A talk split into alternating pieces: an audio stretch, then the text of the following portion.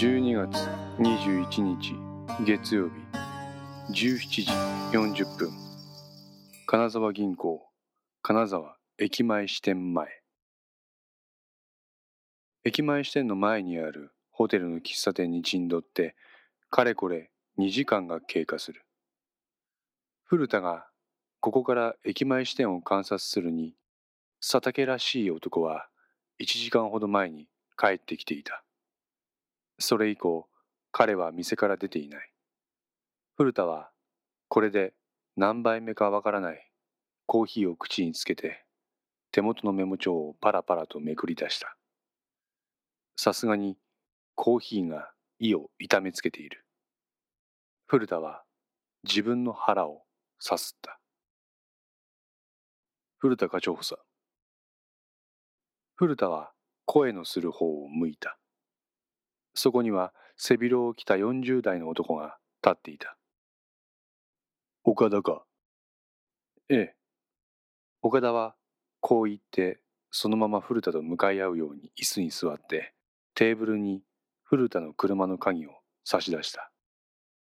これどうぞ。車は裏の駐車場に止めてあります。すまん。無理言ったな。古田課長補佐は片倉課長と合流し捜査を継続してください。なんや？課長と捜査の詰めをお願いします。古田は頭をかいた。朝倉本部長からの命令か？ええ。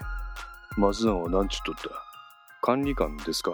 おやおやあいつがすんなり指揮権渡すわけねえやろいや。岡田は苦笑いしたやれやれ。古田さんには何も隠せませんな。取り目やわや。中が何年てや。18条持って執権以上って。無線で聞いたぞ。まあ私も詳しいことはよくわからんのですよ。ただねあなたには片倉課長ととにかく爪をやってほしいそうなんです。18時をもって朝倉本部長に指揮権が異常されるんでそれからはあなた方の捜査は極秘扱いでなりますがそれはそれで他の捜査員には分からんように継続してほしいんですよ。古田は再び頭をかいた。捜査は佳境っちゅうことがええ。あとは課長補佐と課長とで本件の犯人を検挙してください。本件犯人？はい意識を？誰が犯人かは課長補佐がよくご存知でしょう。なんや本部長も松永もひょっとして来るか？岡田は口元を緩めるだけで彼の問いかけには返事をしなかった。いいですか？リミットは？明日です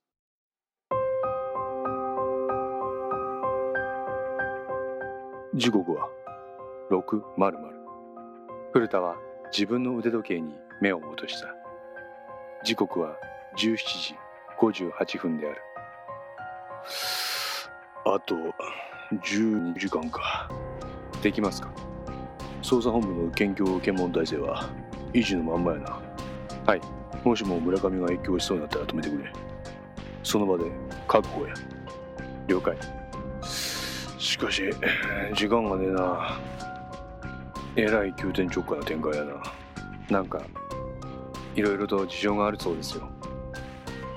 この時左耳に装着したイヤホンから無線の音声が入ってきた。捜査本部の朝倉からである。片倉トシさん聞こえるか？朝倉だ。こちら片倉聞こえます。こちら古田聞こえます？古田と向かい合って座っている岡田も無線の対象なのか彼は左耳に装着したイヤホンを指で押さえ険しい目つきをして古田を見た。古田は岡田に向かってうなずいた。本田義信が金沢銀行の本店で死んだ。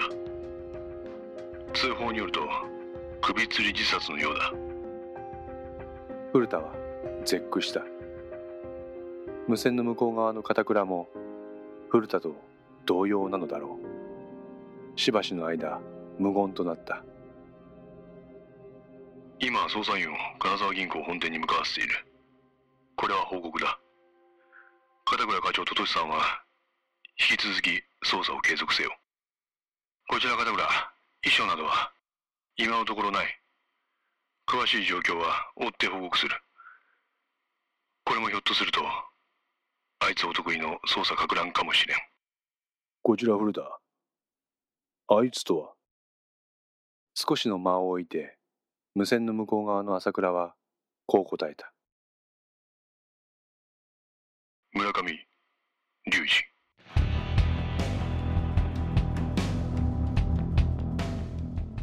村上は今どこにいるか捜査本部は把握していないんですか？片倉が尋ねる。わからん。本田事務所を出たきりだ。しかし県境検問には引っかかってないところからまだ越境していないと見える。ちょっと待ってください本部長。その検問データどこで管理してるんですか？本来警備部だ。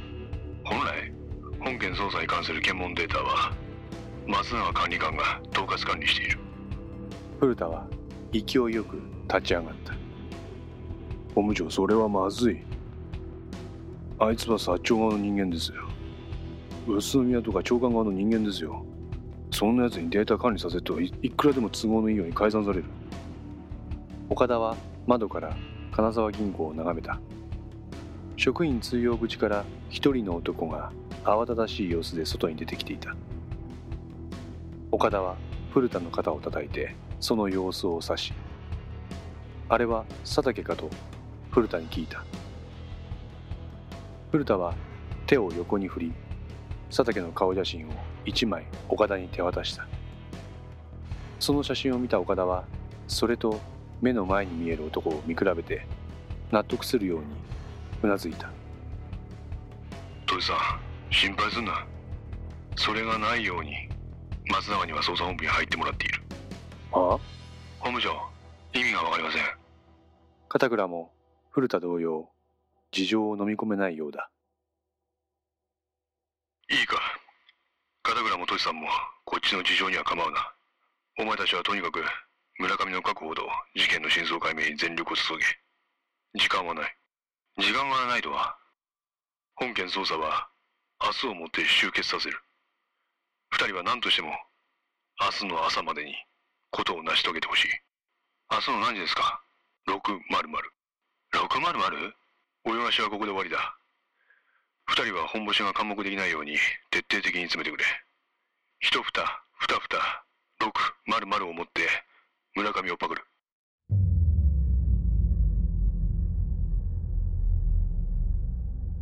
片倉は捜査に時間を区切る朝倉の意図を理解できなかった。しかし古田がすんなりとこの朝倉の命令に従ったため片倉もそれに準じ朝倉からの無線はここで切れることとなった。ここで古田の携帯が鳴った。片倉からである。おい父さんまだ金沢銀行の前か？おう。ちょい県警に行かんか？なんや。気になることが出てきた何年てとにかく俺は県警に向かう。あと少しで着く。父さんも来てくれまいや分かった。ほやけどわしらの捜査がいくら極秘じゃなくなったっちゅうてもあからさまの動きはダメねんぞ。分かっとる。佐々木は岡田に任せて俺らは県警や。分かった。携帯をしまった古田は岡田を見た。課長さん頼みましたよ。この岡田の言葉に古田はただうなずいて彼から渡された鍵を握りしめて駆け足でその場から立ち去っていった。岡田は古田がいなくなった席に座り窓の外に見える金沢銀行を眺めた。先ほど男が一人出て行った。職員通用口からまた男が姿を見せた。岡田は古田に手渡された写真とその男の顔を照らし合わせてそれを見た。あれが佐竹。男は通用口に立ってタバコをくわえて携帯電話を見ている。何やらそわそわしているようにも見えた。専務の本田が自死したとの方が本部からもたらされたことにより佐竹は動揺を隠せないようだった。次長の立花は山形が不在のため先ほど彼の代わりに今後の対応について協議するため本部に向かった。本田死亡の方は支店長代理以上の役席のみに伝えられた情報であったため支店内の他の連中はその情報を得ていない。そのため店内はいつも通りの時間が流れていた。立花からは普段通りに振る舞って業務を終えた者から帰宅させようとの指示を受けていた。時刻は18時を回り何名かの行員が帰り始めていた。これが制裁ってやつか。そう言いながら佐竹は携帯を開いてメールを打ち始めた。送り先は山内である。18時過ぎならば体が空くと彼女は言っていた。しかし留守となってしまった金沢駅前支店を放って自分だけ先に帰るわけにもいかない。山内には休養が入ったのでこちらの仕事終わりは7時は過ぎそうだとメールを打った。せっかく思いのほかトントン拍子で彼女との距離を縮めていたというのにここで一気にペースが落ちてしまったことを嘆きつつ彼はタバコを吸いながら天を仰いだ。そういや今晩は警察にも会わないといけなかった。彼は指先を再び動かしてメールに加筆した。こちらの仕事のめどがついたらすぐに連絡するのでどこかで待っていてほしい旨を入力した。どこか？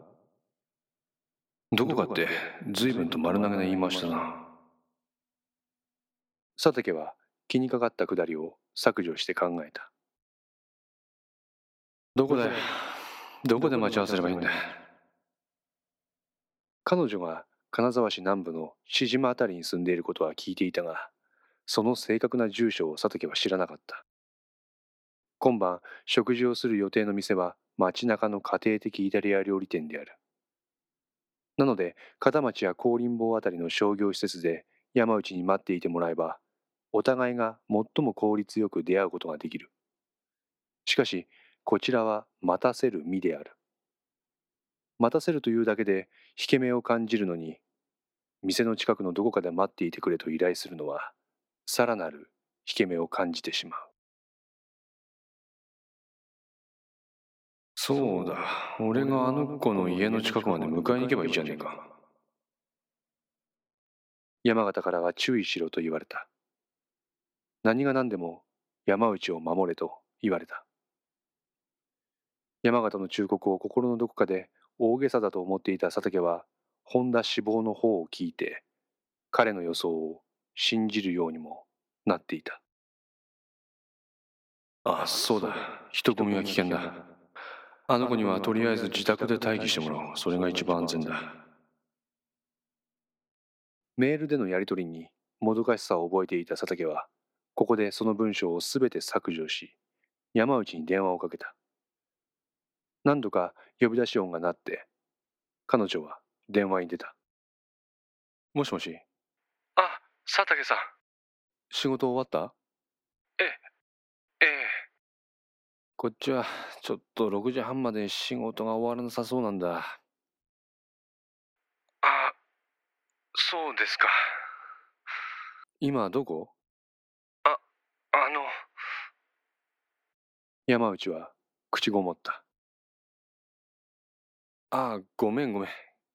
移動中かな？佐竹、残念だな。急に男が電話口に出た。だ、誰だお前。あ俺だよ俺。何浮かれた声出してんだよ。まさか。む村上？ああそうだ。なんでお前が山内さんと？山内さん？なんでこの子だけさん付けなんだよ俺にもさんぐらいつけろよ。なんだと？山内さんは俺とデート中。お前はそのまま仕事でもしてろ。じゃあな。ま待て。あ？おめえ山内さんに手出してみろ。絶対許さん。ほう勇ましいね佐竹君。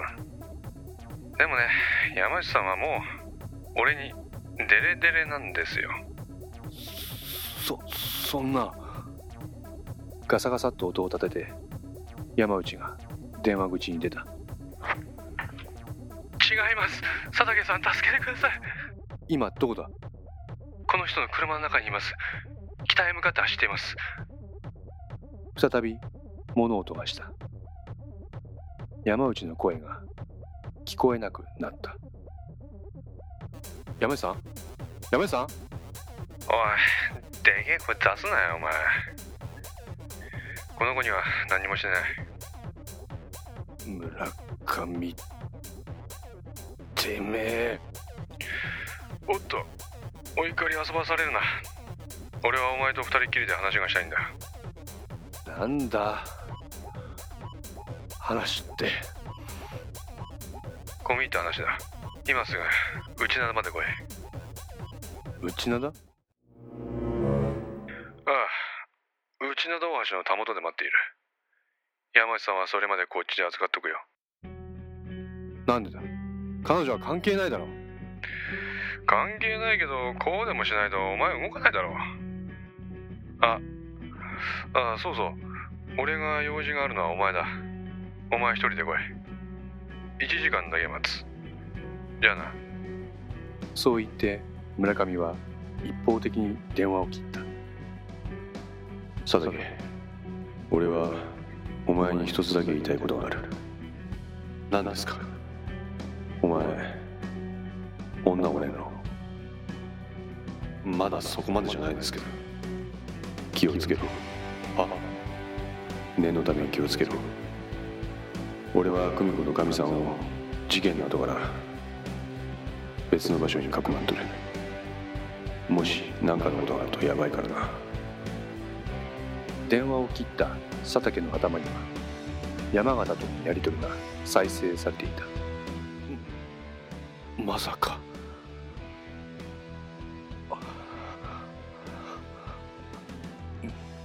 む村村上が。手にしていた携帯電話を力なく落としそのまま膝から崩れ落ちる様子を岡田は遠くから見つめていた。